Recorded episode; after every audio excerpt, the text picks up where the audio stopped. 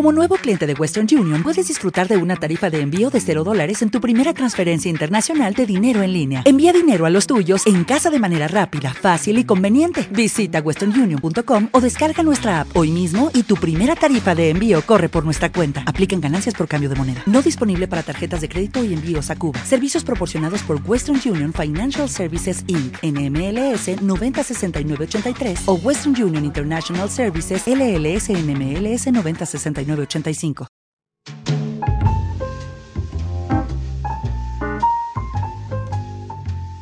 Existen grandes historias que no se conforman con vivir en el papel. Algunas de ellas alcanzan el éxito más allá de la palabra escrita y se convierten en grandes fenómenos. Novelas, cómics y cuentos que trascienden su condición de relato para convertirse en imágenes vivas. La magia del cine hace posible que muchas de estas obras se conviertan en una realidad de luz y color, capaz de emocionarnos o aterrorizarnos, de transformar las palabras en un espectáculo de imagen y sonido que solo una sala de cine es capaz de recrear. Gracias a la genialidad de los directores y la pasión de los actores, estas historias cobran auténtica vida y quedarán grabadas para siempre en nuestra memoria. Bienvenidos, soy Ángel Moraleda y estáis escuchando Conecta Cine.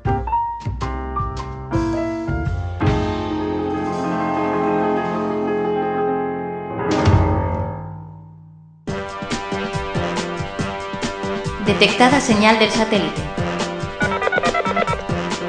Estableciendo conexión con Cine Límite. Conectando. Prepárate para disfrutar durante 60 minutos de toda la actualidad del séptimo arte con Conecta Cine, el podcast de Cine Límite.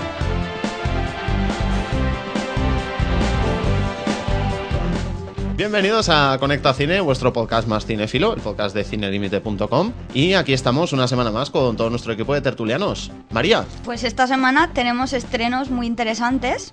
Tenemos Shutter Island, ya muy esperada también por el protagonista Leonardo DiCaprio. Su Bueno, es una película. cine. Sí, sí, sí. Siempre, película- desta- siempre destacas al tío de la película. ¿sabes Hombre, qué? ¿qué, voy a hacer? sí, pero no, no es lo normal para, para él hacer películas tan oscuras y tan serias. Y aquí lo tenemos con Shutter Island. Y tenemos también pues Percy Jackson y El ladrón del rayo, con el que luego trataremos en la tertulia pues esas adaptaciones de novelas juveniles a- al mundo del cine. Un chico realmente valiente, Percy, le ha robado el rayo a Zeus, nada menos. No, tampoco. Ya veremos, No ya- nos avancemos. Ya veremos qué connotaciones tiene esa de robarle el rayo a Zeus, No, pero no, bueno. no. Es hijo, de, es hijo de Poseidón y Zeus le acusa de haberle robado el rayo, pero no lo ha hecho y tiene que descubrir quién lo ha robado. Pero gracias, Bueno, ¿y tú Ángel, porque por tu culpa le van a que no- matar. ¿Y tú cómo sabes que no lo ha hecho realmente? Porque has spoileado él. No, es la hipnosis de la película, chicos. Hugo, nuestro editor de Cartelera Límite, yo os quiero recomendar que no os perdáis el Cartelera Límite esta semana porque ha hecho un reportaje excepcional. Sobre, a costa de mi cordura sobre- y de ver hombres lobo en la sopa, la verdad es que sí, Efectivamente, me, me ha costado. se ha visto todas las películas del Hombre Lobo para hacer un, un montaje magnífico sobre, sobre este personaje tan, Pues sí, tan- además me he visto la nueva de tan especial del Lobo. Y nada, yo lo recomiendo porque lo he hecho yo y soy el mejor, básicamente. No, es broma, hombre, es que necesito un poquito de ego, ya que María luego fuera del programa, aunque parece muy maja, me humilla constantemente. Tony, de nuevo con nosotros, Aquí preparado para hablar de lo que sea. De lo que sea, de lo que sea. De lo que sea. Y Juanmi, nuestro especialista, nuestro conocedor, nuestro gran conocedor de la historia del cine. Pues sí, porque decir que del gran reportaje El hombre lobo lo he escrito yo, la imagen la he hecho él. Así que a la marcha. Un párrafo fue mío. Perfecto. Que quiero que quede bueno, claro. que sepáis ambos que Bueno, y mientras que- mis tertulianos discuten por ver de quién son los créditos de- del reportaje, pues os vamos a contar un poco lo que viene en este programa, porque os contaremos como siempre los estrenos, que ya os ha adelantado María. Tendremos una tertulia muy interesante sobre estas adaptaciones de novelas juveniles que se llevan al cine.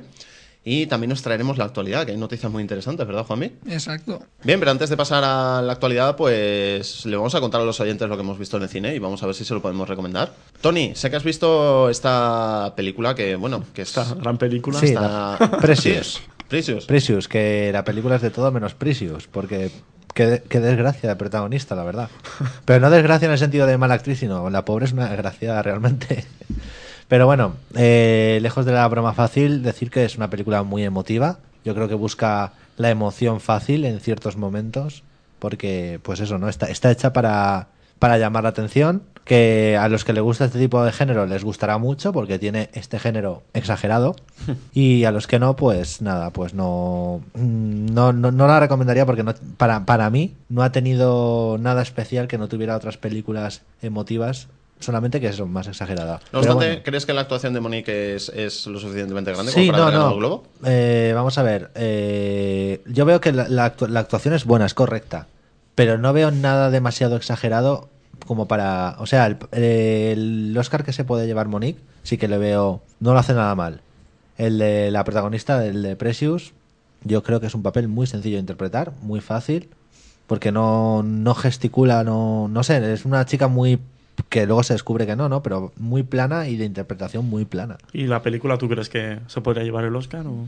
Yo creo que se llevará el Oscar porque es el género que le gusta a la gente y dentro de ese género Mm, está- bien hecha. Pero entonces, entonces, ¿por qué se lo merece o porque No, es porque porque eh, el estereotipo de película eh, Oscar? eh, exactamente, es que tiene, tiene mucho estereotipo película Oscar y ya digo, dentro de este género la película no es mala en absoluto, no estoy diciendo que la película sea mala, yo estoy diciendo que es, a mí me ha parecido más de lo mismo, quizá potenciado más. Yo creo que son estas películas que preparan para los Oscar, que están me- pensando en voy a ganar el Oscar con esta película, voy a hacer esto que la gente quiere ver, voy a hacer esto exagerado, voy a hacer tal. Entonces, la película, pues eso, de- para los que le gusta el género la recomiendo, para el que no, ni se le ocurra acercarse. Bien, y si todavía os estáis preguntando qué tal está el retorno de Clint Eastwood a la gran pantalla, María ha visto Invictus. Pues sí, he visto Invictus y no es que haya salido muy contenta. la verdad. Joder, nos ha cundido la semana, ¿eh? Sí. Hombre, es una película, a ver, no es mala, pero no es una obra maestra ni mucho menos. Como ya se comenta, pues el, el guion deja bastante que desear. No, no emociona, le falta algo. Yo digo que le falta alma, no, no te llega a llenar de esa manera como a lo mejor hacen otras películas de Clint Eastwood que dices, madre mía, magistral. Y desde luego esta película no llega a ese nivel. Incluso ya la veo, pues como comentábamos, un poco casi telefilm. O sea, no sé. deja- Vale, entonces es lo que le suele pasar a las películas de Clint Eastwood que no dirige con guion suyo, Sí. que es como un encargo y lo hace rapidito para pasar a otra cosa, ¿no? Sí, sí, sí. A ver, es una película que puedes pasar un buen rato viéndola, pero que nadie vaya al cine pensando que va a haber una obra maestra, que va a haber Million Dollar Baby O o, algo así. No, es que no es Gran Torino ni de lejos, No, no, vamos. no. no, Hugo. ¿qué tal está el remake del Hombre Lobo? Pues bueno, supongo que para hacer pleno de, de los tres que has preguntado, esta película eh, tampoco es gran cosa, ¿vale? O sea, lo mismo que han dicho ellos, no...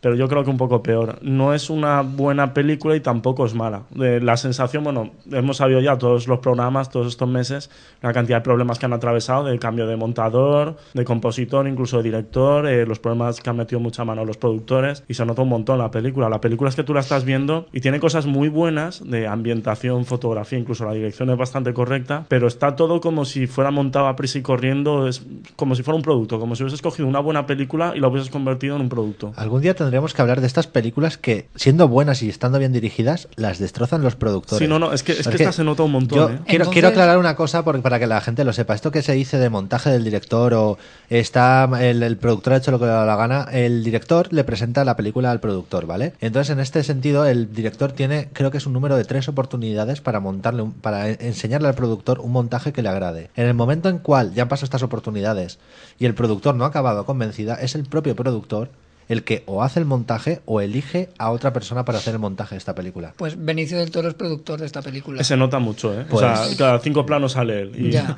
la verdad es que deja un poquito La que puede haber hecho desear. Spielberg, que si la película no está bien montada es una cagada. Bueno, y también quería decir una cosa, la verdad, que la película en sí, bueno, si, re- si os esperáis a que salgan DVD, la verdad que yo creo que tampoco pasará nada. Lo que sí que quería destacar es que para todos los amantes del gore y la casquería, la verdad es que me ha flipado bastante la película. Es bastante gore. O sea, Dice- yo sabía que era para 18 años, me alegré, pero es que creo que es el hombre lobo más sangriento que hemos visto en muchísimo tiempo. Dicen que era uno de los problemas por la que no lo habían estrenado todavía. Hostia, pues... La querían pasar No. también a las salas X con Sauce. Pues no, no sé qué decirte, pero los 3-4 ataques de la bestia que hay se despacha a gusto. Dego- degolla, despedaza. em, es, que hay muchas películas de serie B de hombres lobo que a lo mejor no brillan tanto por efectos especiales, pero destacan mucho en la realidad de los ataques y todo. eso. Entonces, igual no querer hacerlo de esta manera a lo mejor le descalifica un poco la película, ¿no? Bien, y bueno, tras comentaros lo que nos han parecido los estrenos que hemos visto esta semana, pues os vamos a contar lo que se avecina en el mundo del celuloide, porque pasamos a la sección de actualidad.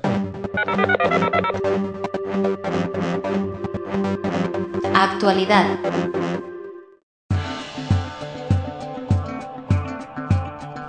Comenzamos las noticias con Tom Cruise y Misión Imposible, porque tras la 3 pues no tuvimos muchas noticias de una continuación, pero por fin ha firmado por la cuarta parte. Paramount Pictures y Tom Cruise han firmado el contrato por el cual el actor protagonizará la cuarta parte de la exitosa franquicia. Los guionistas serán Andy Nemec y Josh Applebaum. El propio Cruise además ejercerá de productor junto a JJ Abrams. A falta de concretar un director, se espera que el rodaje comience en verano para poder estrenarla el 4 de julio de 2011. Bien, se va a estrenar el Día de la Independencia. Se han, Bueno, han aprovechado la fecha para, para, el estreno de esta película tan patriota, porque yo creo que la saga de Misión Imposible en general es, es una saga muy patriota. Así no, que no que me serlo, extraña. pero desde luego española no es después de la segunda, así que Misión Imposible 1, 2 y 3. ¿Cuál es vuestra parte favorita? ¿Cuál ver, creéis que salió más, más redonda? la 1. La 1, sí, por supuesto. La 1 es una Aunque la 3 me gusta mucho, pero el problema es que em, es en flashback. Si no lo hubiera sido, me hubiera gustado más. A mí la Pero tres- era muy JJ Abrams, Sí, a mí- eso. a mí pero sí, pero ese es el problema. A mí la es que 3 no me gustó. Mira, la 1 me encantó como película de espías y como se supone que tenía que ser Misión Imposible, teniendo en cuenta la serie, y la 2 me encantó como película de acción. Es que la 1 tenía el director que tuvo. O sea, Hombre, y la 2 como película de acción, yo sí, creo que no tiene perfecta. rival. No, sí, Juanmi, sí, correcto. ¿quién sospechas tú que será el director de la cuarta parte?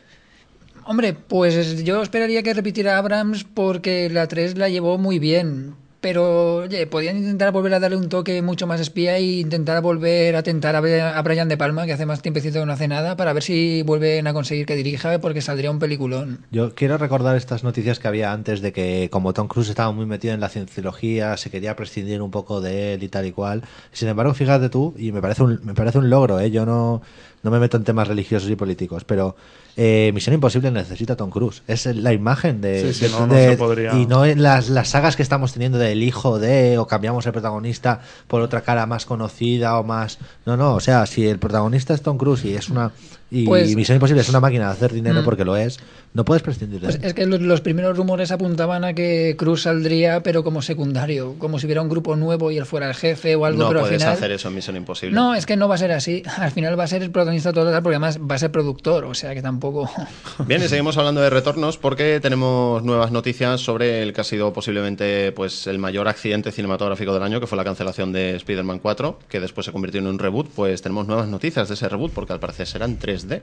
Jeff Blake, director mundial de comunicación de Sony Pictures, ha sido el encargado de dar a conocer el que, que el ya esperado film se ha rodado en 3D y que la fecha de estreno queda fijada para el 3 de julio de 2012. Ya han fijado fecha de estreno, aunque realmente ya lo hicieron cuando anunciaron que, que se cancelaba la producción de la tercera parte, pero esto está en marcha. Bueno, yo lo primero que se me ocurre es decir gracias James Cameron, porque a partir de ahora hasta la Sí, mala sí, educación será en exacto. 3D.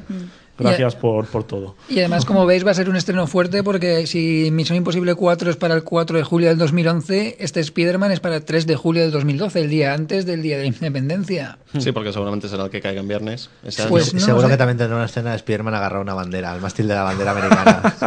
No, yo Seguro. quiero decir que a todos, yo imagino que a todos nos impresionaron la- cuando salió Spider-Man la primera parte, nos, im- nos impresionaron las escenas que yo pensé, yo es, es lo que se buscaba, ¿no? Impresionar con las escenas de acción de él por la ciudad y todo eso. Y ahora con un reboot se intenta hacer lo mismo con el 3D, que puede ser, me atrevería a decir incluso más impresionante que el de Avatar, porque ver en 3D todas las peripecias y incluso alguna escena que se vea la visión de Spider-Man como tenía la antigua saga, de ir por entre los rascacielos y todo el tema, puede ser algo muy impresionante. ¿eh? Si lo hacen bien, sí. Sí, sí, claro. exactamente, claro, si lo hacen bien, si lo Sí, hacen pero mal. yo, yo estoy seguro de que de lo que de verdad estamos preocupados en esta mesa es del guion. Hombre, sí. Es que todos. Y- y yo del creo- protagonismo. Yo creo que todos estamos de acuerdo en que la tercera fue horrible, pero, pero es que no se merecía un. Claro, porque aquí volvemos a partir de que es un reboot, pues el nuevo Peter Parker, sus poderes eran nuevos, tampoco los sabrá usar bien, no sabemos si las telas de araña van a ser se supone, normales se o supone orgánicas. que querían hacer las telas de araña de los cómics, porque se supone que lo querían hacer más parecido a los cómics. Yo Mm. lo veo un poco. Sí, yo creo que la cancelación ha sido en parte esa. O sea, a San Raimi se, se le permitieron ciertas licencias a partir de que ya se los rumores que empezamos a de la buitra y todo el tema ya dije, no, se acabó. O sea, hay un, hay un límite en que el fan, y yo mira que soy De permisivo con todas eso. formas, respecto al aspecto técnico de la nueva entrega, tened en cuenta que, que uno de los conflictos por los que se canceló la cuarta Spider-Man era porque Sam Raimi quería hacerla con el nivel técnico de Avatar y una de sus exigencias era que fuera en 3D. Y claro, ahora nos dicen que será 3D y yo realmente no sé en qué dirección van. Creo que es más eh, el- lo que es lo que prima Sam Raimi de quiero hacer mi película e incluyo a Spider-Man en ella. No, no, no. Spider-Man tiene ciertas parangones en los que te tienes que agarrar. No puedes cambiar tanto a un personaje que no se le, re- el fan no le reconozca, porque a fin de cuentas, Spider-Man lo, lo va a ver el fan y el amigo del fan a que, que le ha recomendado esta película. No, no es Mira, verdad. mira, yo soy el amigo del fan. Es verdad, mi padre no va a ir al cine a ver Spider-Man. Por supuesto. No lo va a ver. No lo va a ver, pero Hombre. a mí que me gusta Spider-Man, pues sí, y si convence a mi mujer y a no sé quién más, pues me lo llevo a verla. Pero si no, no vas a ver Spider-Man. Vamos, que Sony te tiene que pasar la mitad de Y- la recaudación de la Por película. Spider-Man 2 debería. Y yo espero que, que suban un poquito de presupuesto porque si ya dimos la noticia de que la querían hacer prácticamente con cuatro duros, ahora que es en 3D espero que suban un poco Bueno, el yo presupuesto. creo que si la productora es un poco responsable, sí que, sí que la pondrá a nivel de superproducción. Quizá no superproducción con presupuesto desmesurado, pero yo creo que, que lo merece. Y Igual hablando, hablando de superproducciones, eh, tenemos noticias sobre, bueno, esto que parece que nos- no estamos seguros de si va a ser el relanzamiento o va a ser una continuación, porque estamos hablando de Superman y la va a supervisar nada menos que Christopher Nolan. La Warner Bros. ha convencido a Christopher Nolan para que supervise el que será el tercer nacimiento de la franquicia después del fiasco que supuso Superman Returns. Por otra parte, se ha confirmado que Jonathan Nolan y David S. Goyer ya trabajan en el guion de la tercera parte de Batman. Christopher Nolan para la nueva Superman. Esto para mí ha sido una Bueno, grandísima hay que, noticia. hay que puntualizar que estará, pero no estará. O sea, la Warner le ha, dicho que sea una especie de supervisor, mentor, de que no se salgan de un- del camino que siguió el para Batman Begins de más. Sin embargo, no está claro quién va a ser el director, así que quizá Sí, podríamos pero- tener la tremenda suerte de que al final se suba al barco. a Hombre, lo sí, mejor pero es con- Jonathan Nolan y le enchufa de mala manera. Pues mira, de paso que están haciendo, de paso que ya se han puesto con el guion de Batman, eso quiere decir que, es que la película tiene que estar a punto de empezar en preproducción. En cuanto estos acaben el guion de Batman, se pondrán a ello y no creo que vayan a prescindir de él para hacer Superman. Veremos a Superman con la voz del Duque. Lex, te voy a matar. De todas formas, yo creo que lo de Superman Returns, yo la, la vi por fin el otro día, la verdad es que no la había visto. No me pareció una mala película y de hecho la vi bastante parecida a las antiguas. Yo creo que más que el tema de el tono que darle, el director, eh, realmente no importa porque yo creo que es que es un personaje que se ha quedado desfasado. O sea, Superman hoy en día con los superhéroes que tenemos es un superhéroe demasiado perfecto y que no se le puede sacar tanto partido como a otros.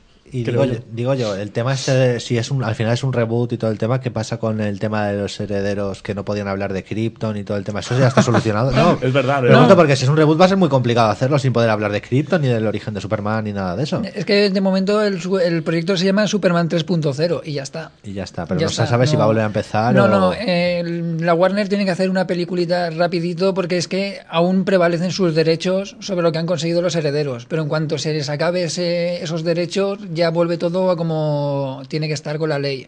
Entonces creo que es la última vez que pueden usar sus derechos tal y como están, que es con todo. Ah, pues bien. Pues nada, a ver si, si, si hacen un reboot interesante por lo menos o, o una continuación. La verdad es que ya hay un, yo creo que hay un salto ya muy grande, ¿no? Entre las antiguas de Superman y Superman Returns hay como un cambio muy estacional.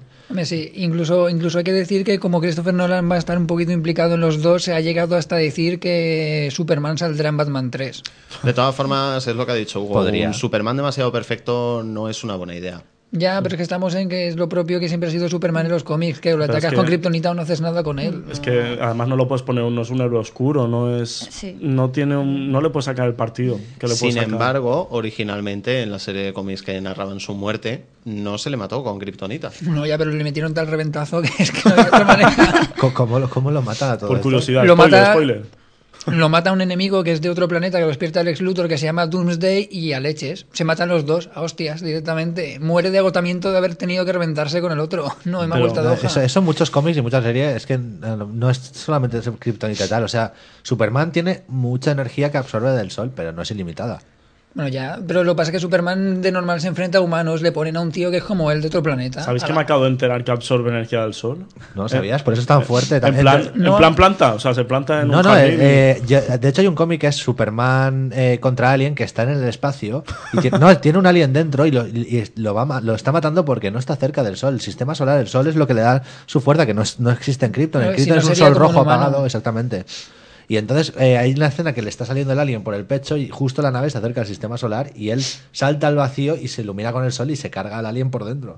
Bueno, Pero pero es si, queréis ver, si queréis ver una Quiero representación. comprarme ese cómic. No, si quieres ver una representación muy bruta de eso, en eh, Batman El Retorno del Caballero Oscuro, Hmm. el cómic tan famoso de Batman en el que él se retira, luego vuelve siendo viejo y tal, sale Superman. Sí, ahí, ahí salía y además Sí, me y- hizo- Siempre me había hecho gracia porque decían que era imposible sacar a Batman con Superman y tenían un cómic ya. hay, hay- hay una eh, película de animación que es Enemigos Públicos que es de los dos juntos. Bien, pues volvemos a la Tierra, pero a este futuro alternativo que nos presentaba la serie Terminator, cuyos derechos pues sabéis que estaban en venta y parece que ya tenemos comprador. La subasta para la venta de los derechos acabó el 8 de febrero. Pacificor es la compañía que más ha pujado, ofreciendo por la franquicia 29,5 millones de dólares, ganándole la partida a Lionsgate y a Sony Pictures, que eran las principales candidatas. Bien, atención con esta noticia porque esto de los derechos de Terminator en realidad es un culebrón. Cuéntanoslo, Juanvi. Bueno, sí, me, me he empapado porque como todos estaréis igual que yo al principio decir, eh, Pacífico, ¿esto qué es? No es una ¿Quién- productora, no es un- No, no hacía porno. no. No es una productora, no es un estudio, es una fundación de hedge funds. Es una fundación que se dedica a amortizar capitales de riesgo. Entonces la historia es esta. Halcyon se hizo con los derechos de la saga Terminator, pero le faltaba dinero que esta empresa le prestó.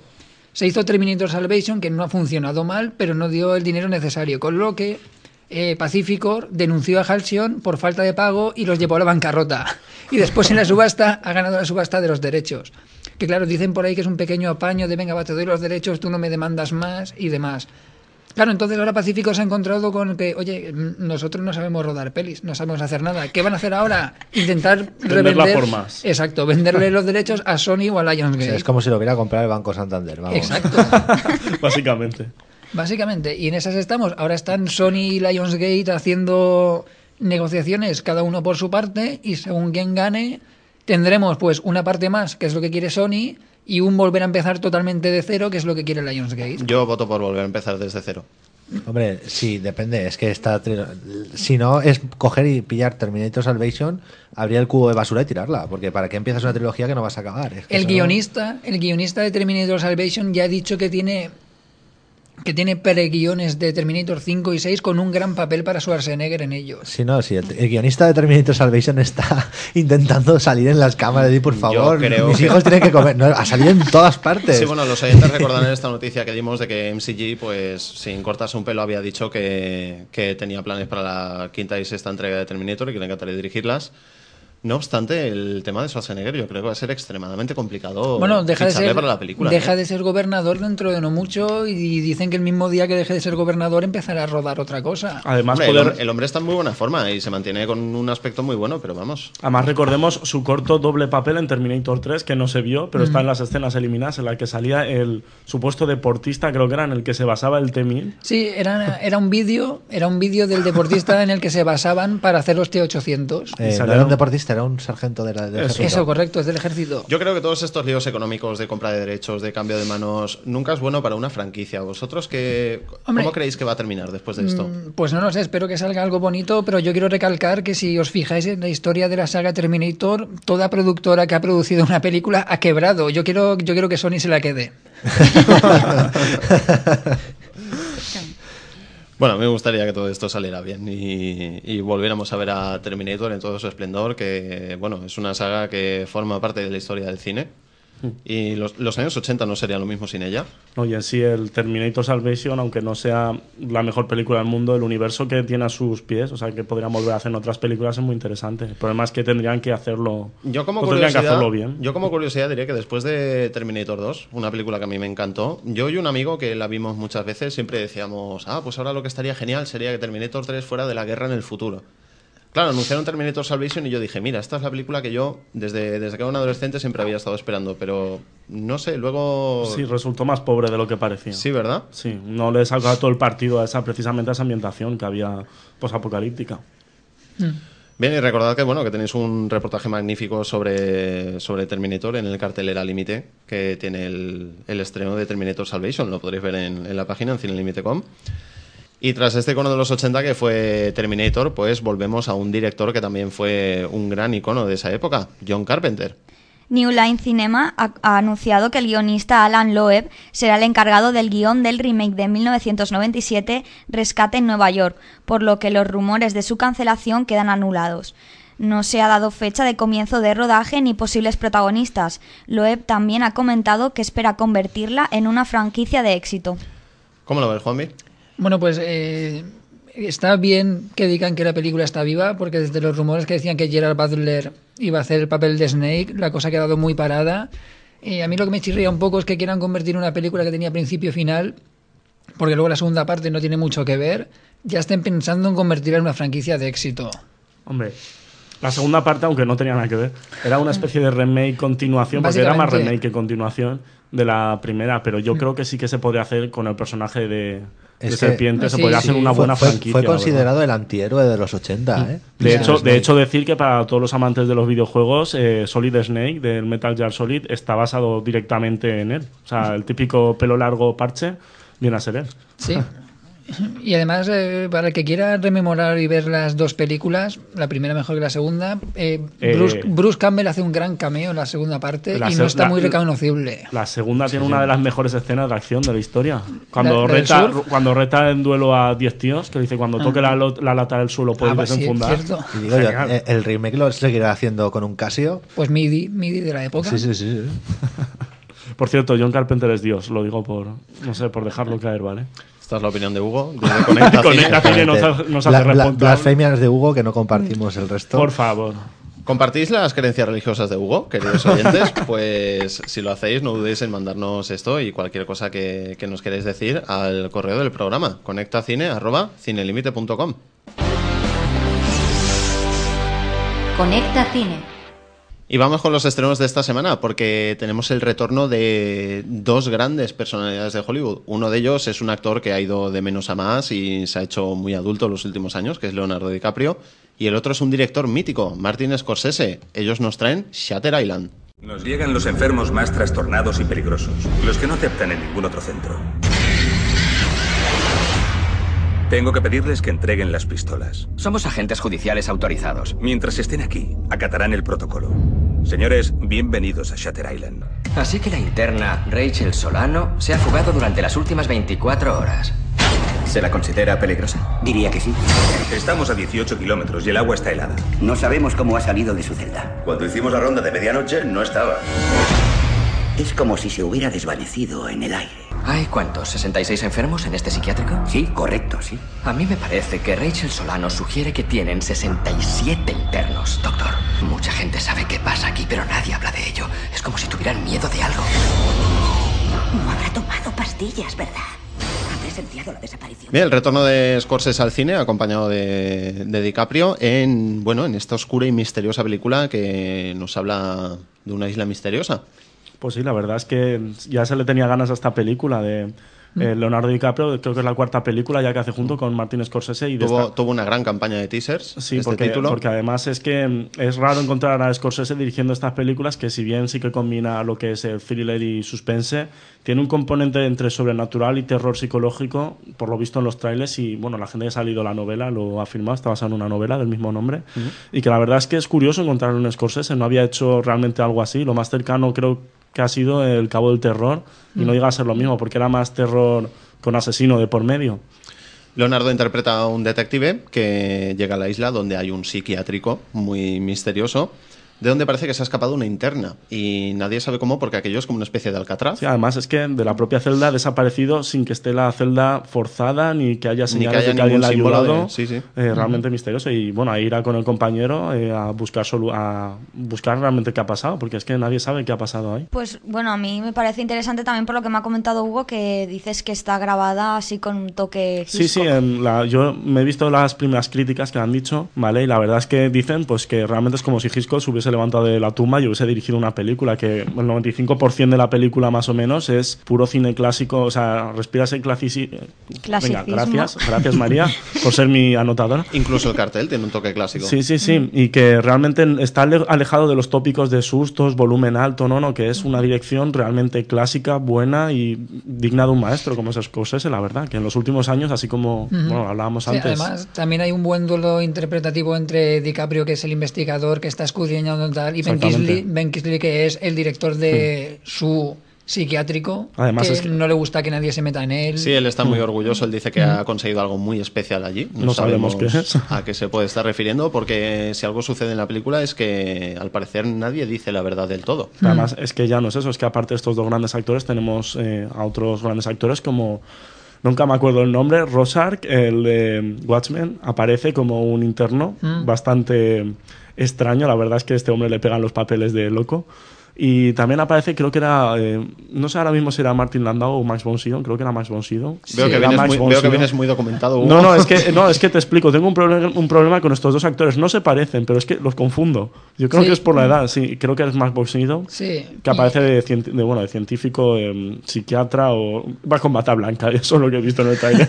No sé exactamente cuál será su cargo, pero lleva bata blanca. Bien, en esta película es muy importante diferenciar a los que salen con camisa de fuerza y los que salen con bata. Exactamente. Las dos son blancas, las dos son blancas, pero queridos oyentes, no las confundáis. Y los, que salen, Exactamente. y los que salen con gabardina, esos son los investigadores. Exactamente. Recordar, si llevan camisa de fuerza, no les preguntéis por la hora. Bien, y continuamos porque hacía muchos años que los dioses del Olimpo no, llega, no podíamos verlos en el cine, después de todas aquellas grandes películas de los años 60-70, ¿verdad? En los que se hablaba de ellos. Y vuelven de una forma muy moderna y muy especial en la última encarnación de novela juvenil al cine, Percy Jackson y El ladrón del rayo. En el Olimpo habitan 12 dioses.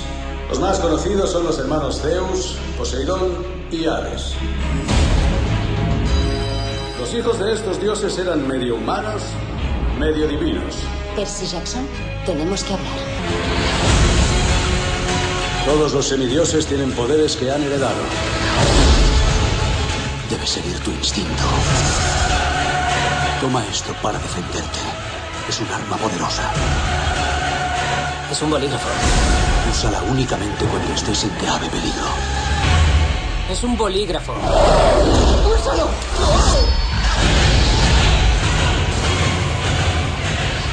Pues hombre, Ángel, la verdad es que, como has dicho bien en la introducción, Tenemos nueva saga de novela juvenil. Sí, por lo que parece, bueno, hablaremos luego un poquito más en el debate de esto, pero la verdad es que eh, Percy Jackson viene pisando fuerte, eh, la productora eh, pretende, bueno, Hispano Fox Films la trae aquí a España, pretenden convertirlo en el nuevo Harry Potter, ¿vale? Además cuenta con una baza bastante importante, que es que Chris Columbus, que es el director de la primera y segunda entrega de Harry Potter, eh, es el director de esta película. Y además tiene bastantes similitudes. Un chaval joven que descubre que no es un chaval normal, sino que antes, en lugar de ser un mago, como era en Harry Potter, aquí es un descendiente de los dioses del Olimpo. Sí, porque ¿qué pasa cuando un buen día te levantas, vas al instituto, pero descubres que eres el hijo nada menos de Poseidón? Pues yo creo que no estudiaría para el día siguiente, la verdad. Me lo tomaría bastante. Y si no te gusta nadar más. Sí, porque no todos los Sí. días te das cuenta de que es un semidios y es lo que le va a pasar a Persia, nuestro protagonista. Sí, porque además luego eh, cuando se descubre que es un semidios, Zeus, que estaba por ahí, le acusa, Pasaba por ahí, no sé, Sí. compra el periódico. y- eh, le acusa de ser el que ha robado el rayo, el grandísimo rayo de Zeus. Entonces Percy se ve en la tentativa de tener que descubrir quién es el verdadero ladrón. Eh, la película, yo espero verla porque además tiene un repartazo. Uma Thurman hace de Medusa. Pues sí, la verdad es que en el trailer está. Sí, está Pierce brutal. Brosnan, ahora mismo Pierce Brosnan creo Es, que es el profesor de él, que es el mentor, Sí, por así que es un decirlo. mentor. Mm. Y el Zeus hace Sam Ben, era el. Zeus es Sean Ben y Hades, Hades ¿Cómo, es- cómo se te debe quedar el cuerpo cuando llegan y te dicen, oye, vas a interpretar al mayor dios griego? Pues creo que como Liam Neeson llamaría a Sam Ben. ¡Eh, tío, cómo te Zeus! ¡Guau, a mí! ¡Estupendo! Sí, y Steve Coogan es Hades. Y también decir para la gente, por si no quiere perder la pista ya, eh, Logan Lerman, que es el que hace de Percy, aparte de tener 18 y hacer un personaje de 12, es, es, es el que más suena como nuevo Spider-Man. Así que si Atención. queréis verle un poquito de qué va el chico, aquí está si queréis película. tomarle las medidas, pues ahí está, en Percy Jackson y el ladrón del rayo. Por cierto, destacar en las imágenes que hemos visto que me llama la atención que combinen la ambientación moderna con dioses mitológicos, pero verte a, Mm. uno- a un chico con espada y luego un coche con ametralladoras me llama bastante la atención. Novela americana. Bueno, sin duda una película llena de acción, con sus toques fantásticos y pues bueno, veremos ese inicio de una exitosa franquicia. Pues sí. Vamos ahora con el resto de la cartelera de la semana. La primera de las películas que nos quedan por comentaros, pues bueno, está protagonizada por uno de mis actores favoritos personalmente, que es Robert Downey Jr., y por el gran Jamie Foxx, es El Solista. Pues sí, por fin llega la historia a las, pan- a las pantallas del cine español, la historia de que es una historia real además de un solista, que trabajaba además, no tra- bueno, no trabajaba, el pobre tocaba en la calle, le, era un vagabundo. Es la historia de Nathaniel Anthony Ayers, que Mm. los que sean muy aficionados a la música sí que les sonará. Eh, bueno, él vivía, en la- tocaba al final en la calle, no pasaba su mejor época hasta que, eh, bueno, un periodista eh, le descubre, por así decirlo, en la calle, es Robert Downey Jr., Y bueno, intenta sacarle de la calle y demostrar al mundo eh, lo bueno que es, la verdad. Que su personaje se llama Steve López. Me llama la atención ver un, un apellido español. O sea, Downey Jr. ya ha hecho de todas las cosas posibles. Sí, de británico en Sherlock Holmes, de negro en Tropic Thunder, ahora de hispano. No, de, de- de blanco Solista. intentando ser negro, que Sí, ciertamente. es más raro. Y nada, bueno, el típico eh, Sí, su personaje, entre biopic pues- y drama que le gusta a la gente, la verdad. Mm, Tras descubrir a, a Nathaniel, pues hará lo posible por hacer que recupere su vida, pero no va a ser fácil porque Nathaniel parece que tiene un problema mental. Y bueno, a pesar de su gran talento, pues esta es la gran dificultad a la que se va a tener que, que enfrentar. Jamie Foxx, que ganó un Oscar. Por y bueno, la película por, la por dirige. además, eh, se ve que Sí. los personajes musicales se le dan. Y la película la dirige Joe White. Lo digo yo porque sé que tú no te atrevías a pronunciarlo. Eh, perdona, Joe. No, mejor no lo digo. Vamos con una biopic, una sin salir del tema musical, porque os vamos a contar un poco la vida del el gran Bob Dylan en I'm Not There. Pues sí, la verdad es que yo esta pienso ir a verla Sí, con María, la es verdad. Pues sé que le soy- gustará sí, mucho. sí, sí. Pues además, por si no lo sabías, es un biopic realmente extraño de los que han hecho porque no es propiamente el Bob Dylan. O sea, no sale el personaje de Bob Dylan, por así decirlo. Son seis historias de seis personajes distintos que interpretan seis actores distintos. Y realmente. Seis actores interpretan al personaje. ¿eh? Más. Realmente- acto- pero bueno, esto me tenéis que explicar más porque Y además... uno Sí, de ellos, uno de ellos es una mujer, Kate Blanchett. Y otros, Heath Ah, Ledger, en su, Sí. de los últimos, bueno, realmente no es su último papel, pero aquí ha tardado bastante en traer la película. Heath Ledger hace de Bob Dylan, o sea, creo que... ¿Te refieres a Heath Ledger? Hugo? Heath Ledger, Heath Ledger, eh, cualquiera me perdonaría mi pronunciación en inglés. También está Bueno, Christian Bale por ahí, con lo que ya tenemos a, a los son- dos artífices de Batman. Y Richard Gere también interpreta, o sea, ¿Ah, es, sí? es todo, todo un repartazo cada personalidad de Bob Dylan, porque digamos que cada historia, cada personaje intenta reflejar no literalmente al Bob Dylan, sino su personalidad. Sino un aspecto de su vida, ¿verdad? Exactamente, entonces es bastante curioso. De hecho, a mí me llama la atención porque Richard Gere interpreta eh, como si fuera un músico eh, callejero o algo así, que tiene bastantes ecos del personaje que interpretaba en Pat Garrett y Bill the Kid, el propio Bob Dylan. Y la verdad es que es bastante curioso cómo han hecho este biopic. Además, es curioso porque lo han hecho en blanco y negro totalmente, como si fuera una Sí. película clásica. Por eso lo digo que yo creo que a ti, Sí, sí, sí. a ti te encantará, Estoy la verdad. mucho. Y nada, la verdad, para Pues- todos los fans de Bob Dylan, eh, decirles que el propio. El propio Entonces no, no se ha grabado, digamos, de forma secuencia, o sea, de forma no, no, no es- lineal, no ¿no? es como si fuera una historia, un biopic normal. Son como seis historias que se van intercalando. Y, y la verdad es que el propio. eh, el, iba a decir el propio cantor, ¿sabes? Estoy súper mal yo. propio- El propio cantante. es cantor. el propio cantor. A partir de ahora se queda así, ¿vale? Yo quiero recomendarle esta película no solo a los fans de Bob Dylan, sino a los más cinéfilos también. Sí, sí, porque es- es... un gran ejercicio cinematográfico interpretar un personaje con seis actores diferentes. Y yo creo que, aunque no a la gente que no conozca o no le gusta mucho a Bob Dylan, pero sí que Mm. sea aficionada de verdad al cine, también debe ver esta película. Y además, destacar sobre todo, no sé si llegó a estar nominada al Oscar, pero dicen que Kate Blanch, en el papel de Bob Dylan, por así decirlo, en su alter ego, está brutal. O sea, Mm. curiosamente, la mujer que A mí- a interpreta mí el me papel de un hombre dicen que es brutal. A mí me preocupa la caracterización tan buena que hace Kate Blanchett de hombre. me preocupa. Un poquito preocupante es, pero, pero bueno, digamos que es por talento, no por otra cosa. Bien, y ahora vamos con un título para los más peques, porque vamos con la segunda entrega de los Minimoys. Arthur y la ventaja de... La, uy, la ventaja. La ventaja. Arthur y la venganza Bueno, de Maltasar, entre que, no, que no sa- no sabemos si tenía alguna ventaja a la hora de ser malo. Entre ventaja y cantautor, o como lo haya dicho antes, cantor, perdón. Cantor. Estamos nosotros bien, ¿eh? Bueno, pues sí, esto, hablaremos también un poquito más en el debate porque la de Arthur, ¿vale? Es una serie de novelas juveniles que el propio Luc Besson, que es el director de, de esta entrega, ha escrito él y las ha llevado él a la pantalla. Ya se autoabastece, ¿no? Eh, sí, la verdad es que sí, supongo que... No, no hubo, me- no hubo problemas de guion. No, no, que, bueno, a lo mejor discutió con el autor, pero esperemos Sí. que no. Y la verdad es que es una, es una película que combina CGI y eh, actores eh, de carne y hueso. La segunda entrega, para quien no sepa, la primera Arthur y los Minimoys. Y nada, realmente el argumento es las nuevas aventuras de Arthur que vuelve al mundo de los Minimoys, pero esta vez se tendrá que enfrentar al malvado emperador Maltazar, que digamos que no le pondrá las cosas muy fáciles. Yo esta no la veré con María, seguramente. No, Desde luego. Y cambiamos totalmente de registro con una película española entre drama y romance. Amores locos. Pues sí, el toque español de esta semana lo pone Amores Locos, una historia que mezcla entre mm, drama, misterio y romanticismo Es del director, eh, bueno, eh, María, te lo dejo a ti. Yo Sí, es, nombres- es Vedado Campo Feijó, una, Lo- lo has dicho, Tirón, una directora, y la verdad es que tiene tintes de misterio esta película también. Pues sí, pues sí. eh, la verdad es que es, es bastante curioso el argumento. Es trata sobre Julia, que es una joven cuidadora del Museo del Prado. Todos los amantes del arte ya tienen un plus. que está convencida de aparecer en una de las pinturas eh, que figura en la sala en la que Sí, trabaja. es, es todo un enigma porque ella al ver el cuadro se Mm. reconoce y de hecho sufre, sufre un shock a raíz de Mm. ahí.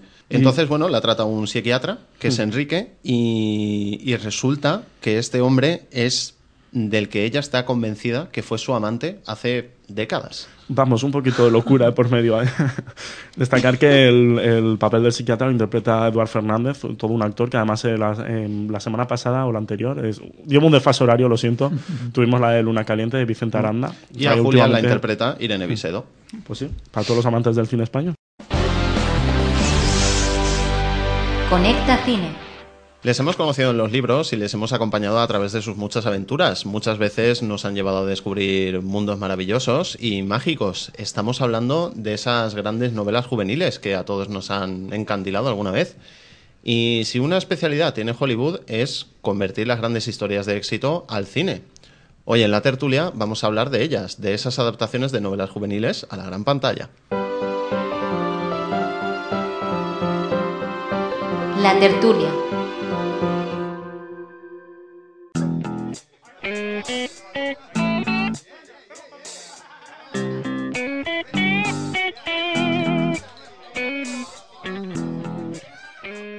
Adaptaciones de esas grandes novelas juveniles a la gran pantalla. ¿Creéis que se transmiten bien estas historias al cine o que deberían quedarse en los libros? Hombre, vamos a ver, habría que puntualizar en varias sagas, ¿no? Lo, lo que es importante es que son rentables.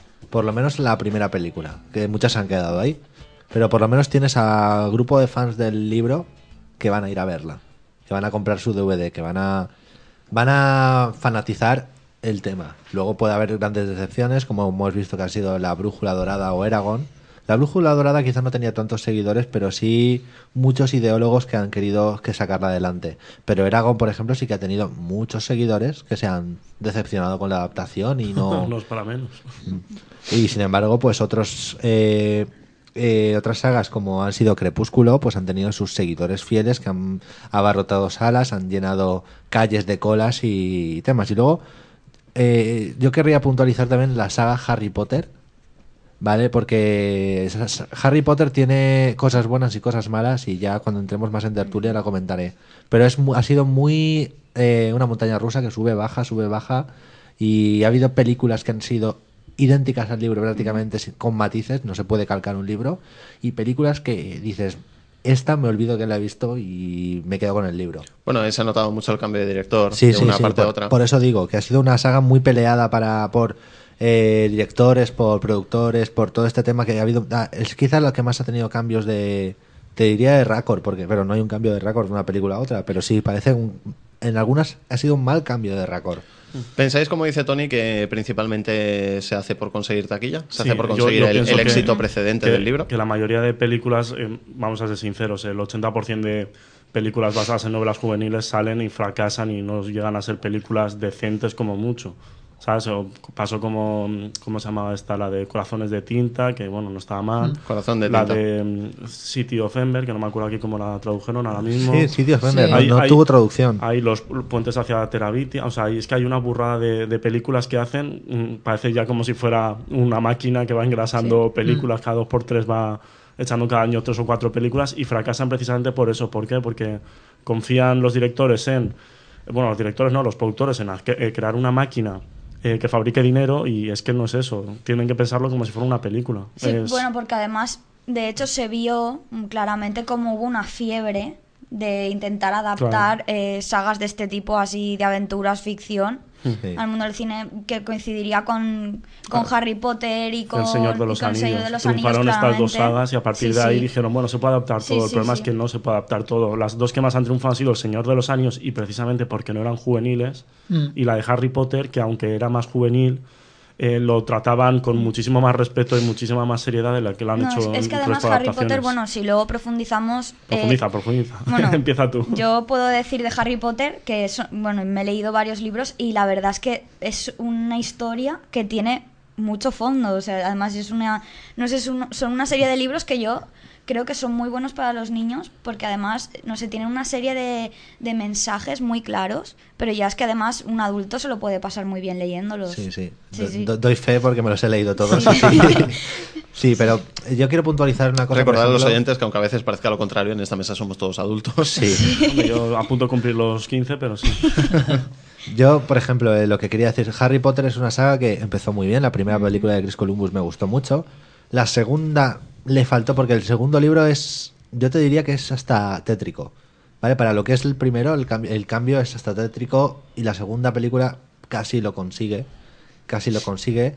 La tercera, Prisionero de Azkaban, se queda un poco corta, pero también está bien. La cuarta, la cuarta película es la, o sea, la- se fusilaría a todo el equipo técnico que ha hecho esa película. es verdad, es que el cuarto libro yo está considerado con- junto con el último como el mejor libro de Harry Potter y la película no hay por dónde cogerla. Se rumoreó incluso, eh, hubo rumores que como se va a hacer con esta última parte, que el cuarto libro se iba a hacer en dos partes de lo tanto que abarcaba, de tanto que tenía. Es que era un libro que lo leías y te emocionabas con Harry haciendo las pruebas y, y ves, ves lo que han adaptado y dices, es que hasta los efectos especiales se me quedan cortos con lo que yo... Y la primera película lo conseguía con creces. Luego en la quinta ya se, se resarcieron y quedó... eh, porque el quinto libro es muy de intriga y tal y, y yo creo que llegaron al nivel que se esperaba y el último no- no, he tenido Pues la, la el gusto de sexta, verla. la sexta se fue a pique, creo que. Sí, la no montaña la he visto. Es que es aburridísima la última película. La película en sí, ¿vale? Eh, si no te lees el libro hay muchas cosas que no te enteras, ¿sabes? Que es lo que le falla a muchas adaptaciones, que Sí. la gente te dice, es que si no te has leído el libro no lo entiendes. No, perdona, la película tiene que tener significado Claro, por sí solo. por eso, y es lo eso. que le falla, por ejemplo, en Harry Potter, lo he visto en muchas, que no, por ejemplo, la quinta, mucha, yo conozco a mucha gente que se aficiona a los libros, no les gustó. A mí como película, yo no me he leído los libros, por eso, como película sí que tiene sentido. La sexta es como un déjà vu que no sabes lo que está pasando. ¿Creéis que esto es culpa de los guionistas o de los directores? De los Yo creo- productores. Yo creo que en parte también es un problema de no saber adaptar bien y esperar que el fanatismo lo haga todo, que es cuando vienen los problemas. Cuando la, la gente que de verdad va a ver estas sagas es la gente que quiere ver, igual que ya dijimos en otras adaptaciones de videojuegos, manga, etcétera, la gente simplemente quiere ver lo que se ha imaginado plasmado en la gran pantalla, con lo que siempre pierde el cine con la imaginación. Y otro problema es que tampoco se pueden adaptar literalmente todas las páginas del libro con todo lo que pasa. En el Harry Potter han ido eliminando cachos que les ha lastrado a la hora de hacer el final. Pues han encontrado que de repente no tienen partes.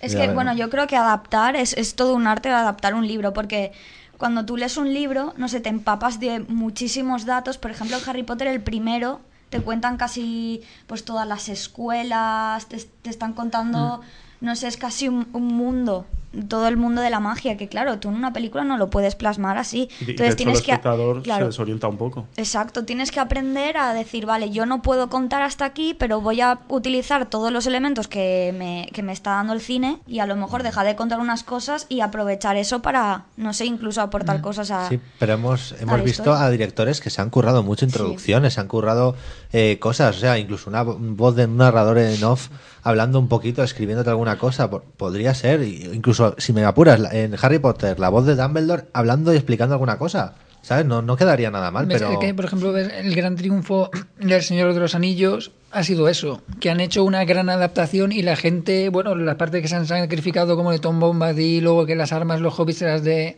Aragorn en vez de él y pequeños cambios que han hecho, la gente los ha aceptado, pero los ha visto normal y De ya hecho, está. de hecho, a mí la introducción de la Ujú. primera película de Señor de los Anillos me dejó muy sorprendido, muy, Sí, muy sorprendido. pues, Fue es muy impactante. verdad. O sea, de hecho, yo he intentado leer- leerme la novela, lo siento si me fusiléis, pero me gustan más las películas, no por nada. Estoy contigo. Sí, pero de todas maneras, la- a mí las novelas me gustaron mucho y, y tengo que reconocer que con El Señor de los Anillos sí que conseguí eso que dices tú, Juan B, que es difícil conseguir. O sea, que lo que te has imaginado se plasma en una pantalla. Pues yo creo que El Señor de los Anillos, en mi caso, coincide. ¿Cuál es, ¿Cuál es el problema? Pues que El Señor de los Años lo hizo Peter Jackson, que era un fan afer- aférrimo de- del libro. Y el guion lo hizo con su mujer. Exactamente, lo hicieron entre amiguetes todos, que sale mejor. ¿vale? Y dieron todo por la película. Y es una película que tardó años en hacerse.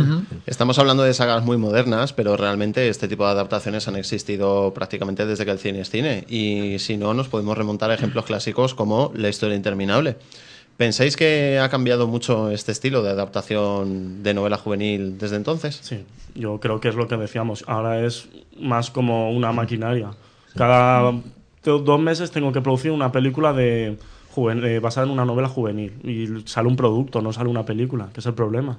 Fíjate tú, esto que estábamos hablando de las sagas, si es para hacer dinero, para contar una historia, las sagas de la las crónicas de Narnia, ahí han sacado solamente, están empezando, pero han obviado los libros en los que no salen los Pevensey. ¿Por qué? Porque han considerado que no son tan comerciales como los Mm. libros en los que sí que salen. No todos los libros de Narnia son los de los Pevensey. De hecho, el primero no es El león, la bruja y el armario, que habría entendido por tema de marketing que empezaran con ese. Mm. Lo habría entendido, pero este es el segundo. O sea, haz un re- reboot del primero, de la historia del inventor, de cómo se crea Narnia, de todo esto, si quieres realmente plasmar la obra de, de Narnia. Pero no, no, no, ni lo harán, ni lo harán. La primera entrega de las crónicas de Narnia funcionó muy bien, pero el príncipe Caspian fue un. se estrelló bastante. ¿Por qué creéis Mm. que fue? Pues no la he visto. tú sí que la has visto, Tony, ¿no? O sea, tú sí que Es- nos podrás decir, porque a mí la primera yo la odié, con Es todo muy- mi respeto. No, pero la, la primera es que eh, tiene lo que tiene el libro, y es decir, que es infantil. No, por eso que no me gustaría Pero. Caspian es que dentro de lo infantil es pesada. Es aburrida. Es muy yo, que, yo que sí que la he visto, en la 2 intentan plasmar mucho ya. Si en la 1 se notaba un poquito, en la 2 ya es intentar recrear una batalla de los anillos donde no hay presupuesto. Y, sí, intentar atraer al público que vio El Señor de los Anillos que no lo consigues con una historia pues, más infantiloide. El problema es, pues eso, sacar una novela desde de verdad la verdadera voluntad de plasmar una obra. Volviendo a la historia interminable, que en cierto modo pues también se puede considerar que es una historia un poco infantil por momentos. Mm, ¿Vosotros por qué creéis que el género se está intentando hacer más serio y más adulto? Desde estas películas de los 80 como La historia interminable, El mago de Oz, incluso, anterior. Bueno, no sé qué decirte. Hombre. La historia interminable es más adulta que Sí, sí, la sí. mitad de producciones que te sacan hoy en día. Es que, a ver, que las buenas buenas son más serias y realmente son las que triunfan. Por eso intentan hacerlas serias, pero no entienden que es que Mm. no es cuestión de hacerla más seria, sino es cuestión de hacerla de corazón, la adaptación. Claro, es Intentar que- plasmar todas las Mm. inquietudes, todas, todos los mensajes de la película. La historia interminable Mira. lo hizo, El Señor de los Anillos también. Y Te voy a hablar, por ejemplo, de, Pues con, ese ejemplo de la brújula dorada. La Mm. brújula dorada es un libro que ha tenido mucha polémica de si se mete con la iglesia, si no se mete, tal y cual. Y tenía, no muchos, ¿vale? Pero tenía un grupo importante de, fan- de fans de estos libros. ¿Qué Mm. pasa? Cuando intentas convertir algo que no es políticamente correcto en algo que sí que lo es, tratando la misma historia se lo pierdes todo, porque la historia realmente no es interesante, a nadie le ha parecido, eh, yo casi me duermo en el cine viéndola, sinceramente, no es verdad. Y, y además, y además es que no- a los seguidores de, la- vamos, es como si a Dan Brown le quitas todo el tema religioso o al código da Vinci. Pero aparte de eso, si le quitas eso, ¿qué estás viendo? ¿Qué, qué- qué- qué- qué estás viendo? Es una, una novela sobre una niña que tiene que conoce a un oso que pelea por ella y que su alma es un animal que no, o sea, es que es que vamos a ver, esa película mucho. todo el mundo sabe que la produció el oso de Coca-Cola. No, pero por eso te digo que por mucho que te gastes en actores y en tal y en cual, sin ni siquiera la esencia de la obra la estás plasmando, ¿qué Bien, y tras, y tras descubrir, ta- tras descubrir el producto secreto de las crónicas de Narnia con esta exclusiva que nos ha traído Hugo, yo quiero mencionar una película que pasó un poco sin pena ni gloria, pero que realmente apuntaba muy alto, que era Eragon. Sí, Apuntaba alto. Bueno, Eragon no, no sería era- de, de- de calidad, porque de calidad Sí. apuntaba por el subsuelo, más o menos. Hombre, Eragon es que, claro, salió No, la eh. historia esta de que el escritor era muy joven, porque creo que era un, adolescente incluso el que escribió... Sí, Sí, sí, con es de 15 esto- años escribió. Sí, es tipo Stephanie Meyer. Hizo su juego de rol adorado, lo convirtió en libro y toda la panda de gente aficionada al rol vio ahí un filón que no había por esa época y se hizo muy aficionada a estos libros. Stephanie Meyer es la autora de Dragonlance, creo. No, Stephanie Meyer de Crepúsculo, ya Ah, gustaría vale, sí, de la- la he Dragonlance. confundido, la he confundido. Sí, igualito. Pero de todas formas, Eragon no hizo aguas porque, a ver, lo que tú no puedes hacer es que si van cabalgando en un plano, o sea, de día y en otro de noche. O sea, es que era un desastre de per- película. Perdona que te diga, pero muchas muchas películas y muchas series tienen errores No, no, de sí, pero, pero- no, impresionantes. no, pero es que y- aquí los ves. La mayoría de errores de Raco, pues como Gladiator, que a ti te dicen, hay un tío con vaqueros y un reloj, y dices, hostia, ¿dónde? Y tú lo miras y dices, ah, es verdad. Aquí Mm. no, aquí se ven. O sea, aquí el tío del reloj saluda, es que es exagerado. ¿Sabes? No, yo creo que Eragon el principal problema que tenía era casi el contrario que las otras. Es decir, va la película y te van llevando a rastras a, los sitios. Es decir, pues tú eres un eh, caballero del dragón, no sé qué, no sé cuántos, y yo bien- Y te van dando información a tanta velocidad, a tanta cosa, que la película al final van acelerado y al final dices, sí, vale, el tío su- sube al dragón, va a matar a los tíos, es el, tío es la leche porque es el último que queda, no sé qué, y las dragones y los sombras oscuras y los tíos, no sé qué. Y dice, ye, déjame cinco minutos para que. lo así. Es verdad, o sea, Es que también ese es el problema de confiar mucho en que, mira, va, eh, si la, la primera parte funciona muy bien, te hago las demás. El Señor de los Anillos rodaron las tres, sabían que iban a empezar y acabar Claro, con lo que fueron a su aire y ya está. Exactamente. Incluso en Harry Potter han cortado algún libro sin mostrarte el final porque saben que van a sacar la siguiente en la que te van a hablar de Como, ello. como en la penúltima película. Exactamente, exactamente. Entonces, es eso. Eh, ¿Qué pasa? Pues cuando no confías en tu producto, tu producto no se vende. Es Mm. una eso de apuesta a una apuesta. Nos vamos a la saga más moderna y que más influencia ha tenido en estos, vamos, en estos últimos meses, es más que, que años creo. incluso, que es la saga Crepúsculo, Sí, es la que yo creo, bravo. que ha repetido el éxito de Harry Potter, ahí es decir nada. ¿Puedo decir algo sobre esa saga? No me voy a meter que las sí, películas. Esa película ha triunfado por el fanatismo, siento decirlo. O sea, es una película que una fanática, no todas, ¿vale? No todo el mundo son fanáticos de los... Todos los fanáticos de los libros no son fanáticos en sí, ¿vale? Pero hay muchísima gente que lee los libros y se ha tragado la película 10 veces porque salía Robert Pattinson. Porque Bueno, sí, pues- por- porque sí, porque le ha Para, gustado. para primicia de los fanáticos no fanáticos, pero que son fanáticos de una cosa y no, como bien ha explicado Hugo. ¿Qué trabalenguas acabas de hacer en un momento? Pues decir que van a tener más grado de fanatismo porque el último libro va a ser dividido en dos bonitas películas para variar con todos. ¿Por qué? Porque al resto, como el resto de películas, la 1 y la 2, eh, Crepúsculo es el ejemplo de saga exploitation. Es, es eh, hacer películas por dinero, no tiene más sentido. O sea, es, da igual que pues, yo me, yo me he visto las películas, pues bien, estupendo. O sea, ojalá no lo hubiese hecho. Yo me Pero- querría hacer un inciso, a lo mejor me estoy yendo de, de tema, pero por ejemplo, en- yo creo que entre los le- libros de los cómics de superhéroes y todo este tema y los sagas de libros juveniles, yo in- me- intu- eh, metería ahí películas como las de Asterix, por ejemplo. Porque son. Sí, están un poco a mitad de camino, Están un poco a mitad de camino. Yo no creo que sea cómic en sí, porque son tomos, son historias que empiezan y que acaban con los mismos personajes.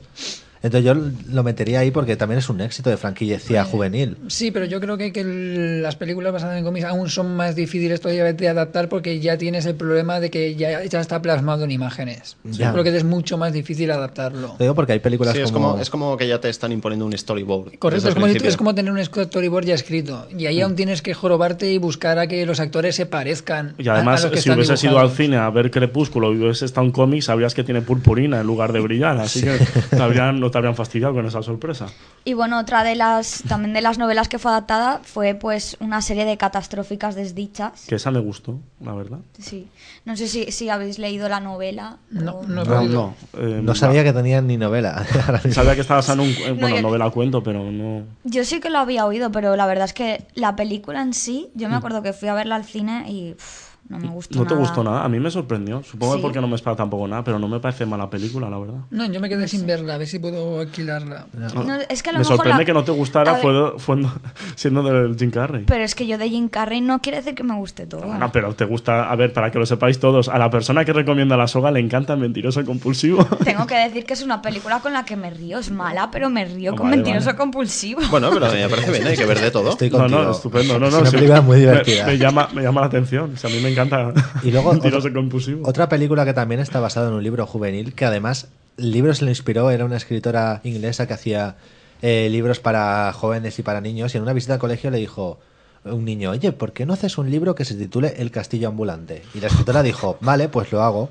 Y creó, hizo un libro que se llama El Castillo Ambulante, eh, en la que está basada la famosa película de Hayao Miyazaki. Hmm, Que el, el título original es El Castillo Ambulante de Howl. Decir, yo me- que he visto la película de Miyazaki y me he leído el libro, eh, lo que ponen de cualquier eh, parecido es pura coincidencia.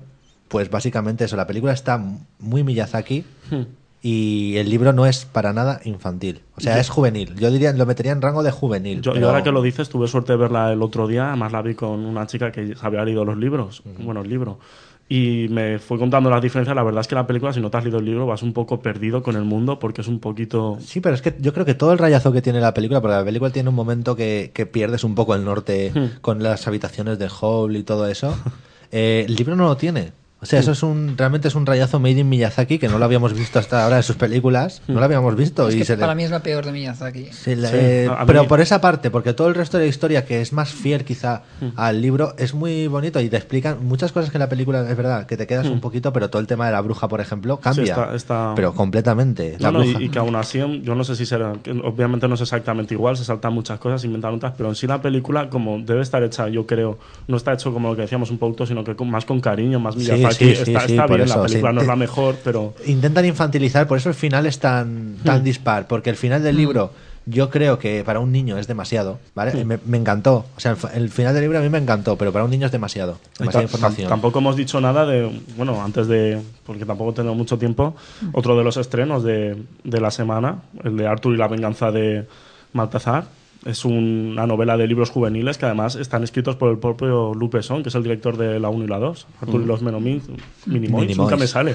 Arthur y los Minimoins. Y esta, pues son una serie de libros que escribió el propio Luc Besson y que obviamente son realmente fieles, la verdad, porque los ha llevado él a la pantalla. Me parece un caso verdaderamente curioso, porque la historia interminable, si no me equivoco, eh, alguno de vosotros me podrá corregir, la 1, la 2, eh, la 2 o la 3 no está dirigida por, por el... En la 3 está hecha el guion por él. Por Por el- Michael y dicen- dicen que la más floja de todas. Sí, la, la que menos recursos tiene, menos efectos especiales, menos los come piedras, anda que no cambian. Yo creo, porque yo creo que ahí ya estaba la saga un poquito explotada y no quisieron dedicarle mucho. Bien, pues lejos de agotarse la tendencia, no solo tenemos el estreno de Percy Jackson, sino que incluso podríamos empezar a caer en los remakes, como se ha hecho con muchas veces con la historia de los superhéroes, ya que circula el rumor de que se va a hacer un remake nada menos que del Mago de Oz. Pero bueno, de esto os hablaremos llegado el día y bueno, indicar que, que aunque se ha mencionado una película de animación, pues bueno, también podríamos incluir pues Blancanieves, podríamos incluir Aladdin, podríamos Mm. incluir que bueno, que son adaptaciones también a su estilo de novelas juveniles, pero convertidas en películas de animación que realmente son un género diferente. Y no, bueno, se nos acaba el tiempo y hasta aquí la tertulia de esta semana. A mí me gustaría llegar a una conclusión antes de terminar y es, ¿este tipo de adaptaciones benefician más al cine, benefician más al libro, expandiendo su, su éxito? ¿Son beneficiosas para, para la pantalla? ¿Creéis que enriquecen el, el cine? Vamos a ver. ¿O que deberían quedarse en los libros? En algún caso enriquecen al autor. En algún caso. No, es verdad. Es que hay, hay que diferenciar entre si creemos que enriquece el bolsillo o la, la memoria del autor. No, yo siempre me refiero a la, a A la la obra. memoria. Tú eres poco materialista, vale.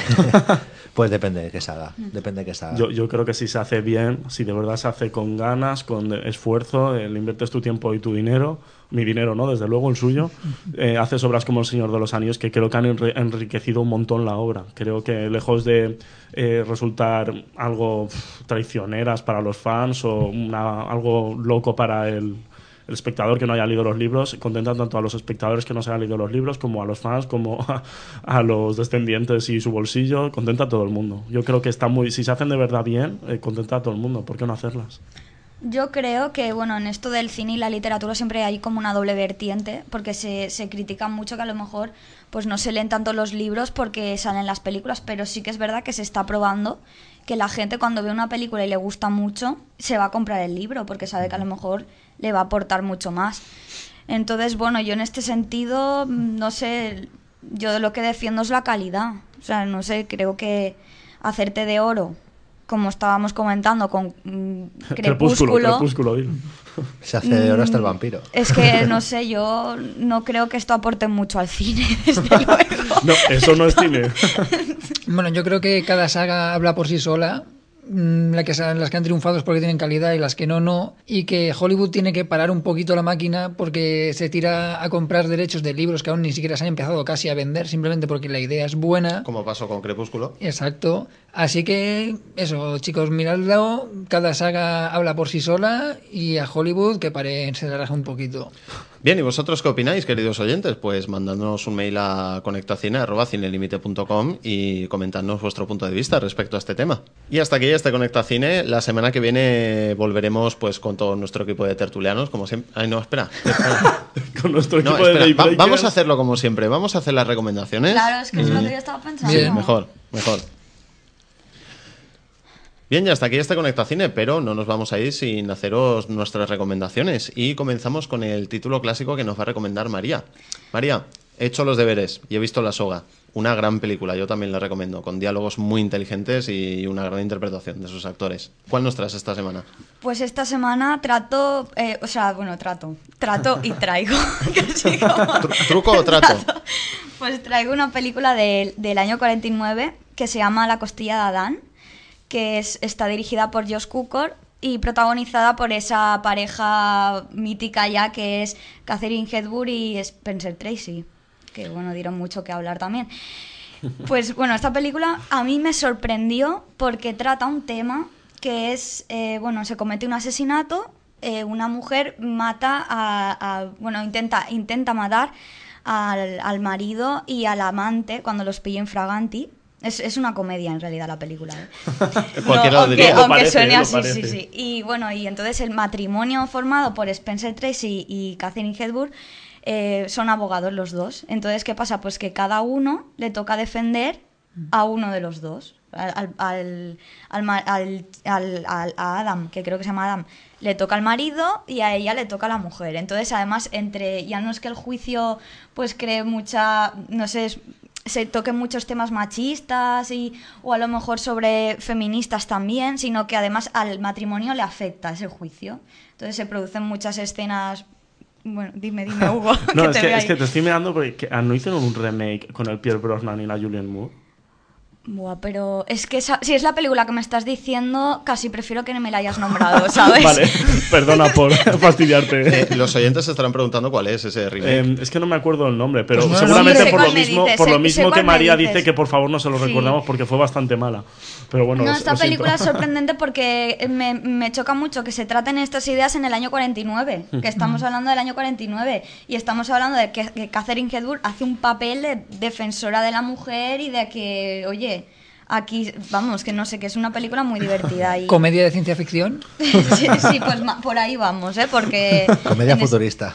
Sí, sí, bueno, y... La costilla de Adán de 1949.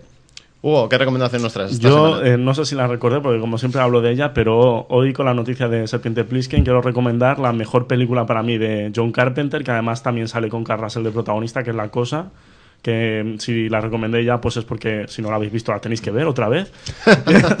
Creo que no la llega a recomendar. Hugo Eh, recomienda la revisualización de la semana. si no la recomendé, bueno, que sepáis que es mi- de mis películas favoritas y creo que es una de las mejores películas de los 80, que los efectos especiales eh, están hechos por Rick Baker, si no recuerdo mal, que a día de hoy resultan realmente impactantes, a mí me siguen impactando porque son todo animatronics y todos medios caseros y que realmente creo que es una de las películas que mejor transmite el desasosiego y eh, toda la intranquilidad que puede dar un escenario tan bueno como es la Antártida, que le saca tanto partido John Carpenter. Y, y la recomiendo mucho. Me parece que es una de las mejores películas de terror, monstruos de serie B que pueda haber en toda la historia del cine. Bien, oyentes, Hugo se está mintiendo. No cree que sea una de las mejores películas de los 80, cree que es una de las mejores películas de la historia del cine. Sí, la verdad es que sí, pero fue- diría que es de las mejores de monstruos. Aunque muchos te dirían que ET es mejor en esa época. Sí, pues eh, la, cosa se comería, la cosa se comería ET en un segundo y todos lo sabemos. Tony, ¿qué nos recomiendas esta semana? Pues mira, yo os voy a recomendar una película que es una adaptación de un juego. Pero no es una de un videojuego, es de un juego de mesa. Uy, peligro. Voy a, a recomendaros la película de Cluedo. No, es una comedia de los 90 creo que es, con Tim Curry y Christopher Lloyd, que todos conocemos como Doc en Regreso, al, Regreso futuro. al Futuro. Pues una comedia que además que plasma el juego, un asesinato en una mansión donde todos han sido invitados, todos nombres en clave, como el juego, el profesor Pomelo, la señorita Blanca, que además es una viuda que va todo de negro, la señorita Blanca. Es una película muy divertida sobre un asesinato que empieza a cometerse en la mansión. Digo que empieza porque empieza con uno, una muerte, luego hay más hechos, ¿vale? Entonces todos tienen algo que, que les implica en ese asesinato y todos tienen que demostrar eh, cómo se les exime, ¿no? De ese, de ese asesinato. No nos cuentes la peli, pero No, no, acaba, igual, en plan, lo mató la tía May con... Eh, pues es algo parecido. De hecho, la película tiene tres finales. Los tres finales, incluidos en la edición para DVD, podéis elegir entre ver los tres finales seguidos, como la película original, o que aleatoriamente el DVD os elija un final. ¿en es la gracia que tiene Guay, DVD. Sí, sí, sí. Creo, creo que esta película tuvo un título diferente en España. El juego de la sospecha se llamaba. Cluedo, correcto. pero te- eh, era Cluedo, entre paréntesis, el juego de la sospecha. Exacto. Muy bien. ¿Y nuestro tertuliano experto, Juanmi? ¿Qué Pues nos yo, traes? pues yo, para contradecir un poco a Hugo, también voy a recomendar una de John Carpenter, que para mí es la mejor, que es Golpe en la Pequeña China. Ah, bueno, pero esa es otra cosa. Esa juega en otra liga. Es un Ah, peliculón sí. también, Ah. pero de comedia. Exacto, pero actúa, actúa en otra liga, pero es del mismo director. Con lo que yo recomiendo, la verdad es que de las cuatro películas que hicieron John Carpenter y Carl Russell, las cuatro son perfectas, ¿para qué vamos a evitarlo? Pero dentro esta lo tiene todo. Mm, Carl Russell hace de un camionero que llega al barrio chino de sus amigos y se encuentra con un secuestro, una maldición y un rey del trueno. Es que lo tiene todo. Y además Sí, creo sí. que es la única película donde el protagonista dice, dice, oye, pero ¿no os dais cuenta que esto no tiene sentido? pues salen chinos volando y cosas así. Es genial, es genial. Bien, la semana que viene os hablaremos de un estreno muy importante que llega, que es Daybreakers, esta historia sobre la invasión vampírica de la Tierra. Hombre, invasión, invasión. Bueno, la película empieza ya con la invasión hecha. Los vampiros son los de- los reinos, los reinos. Uf.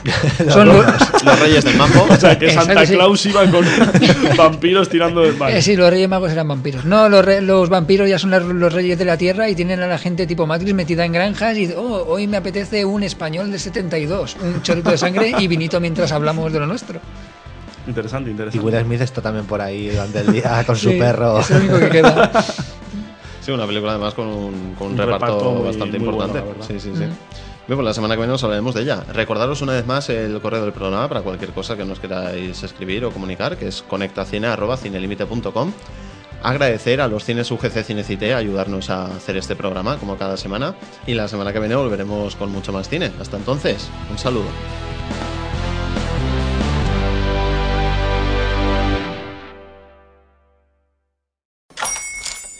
Hola, buenos días, mi pana. Buenos días, bienvenido a Sherwin Williams. ¡Ey! ¿Qué onda, compadre? ¿Qué onda? Ya tengo lista la pintura que ordenaste en el ProPlus app. Con más de 6.000 representantes en nuestras tiendas listos para atenderte en tu idioma y beneficios para contratistas que encontrarás en aliadopro.com. En Sherwin Williams somos el aliado del PRO.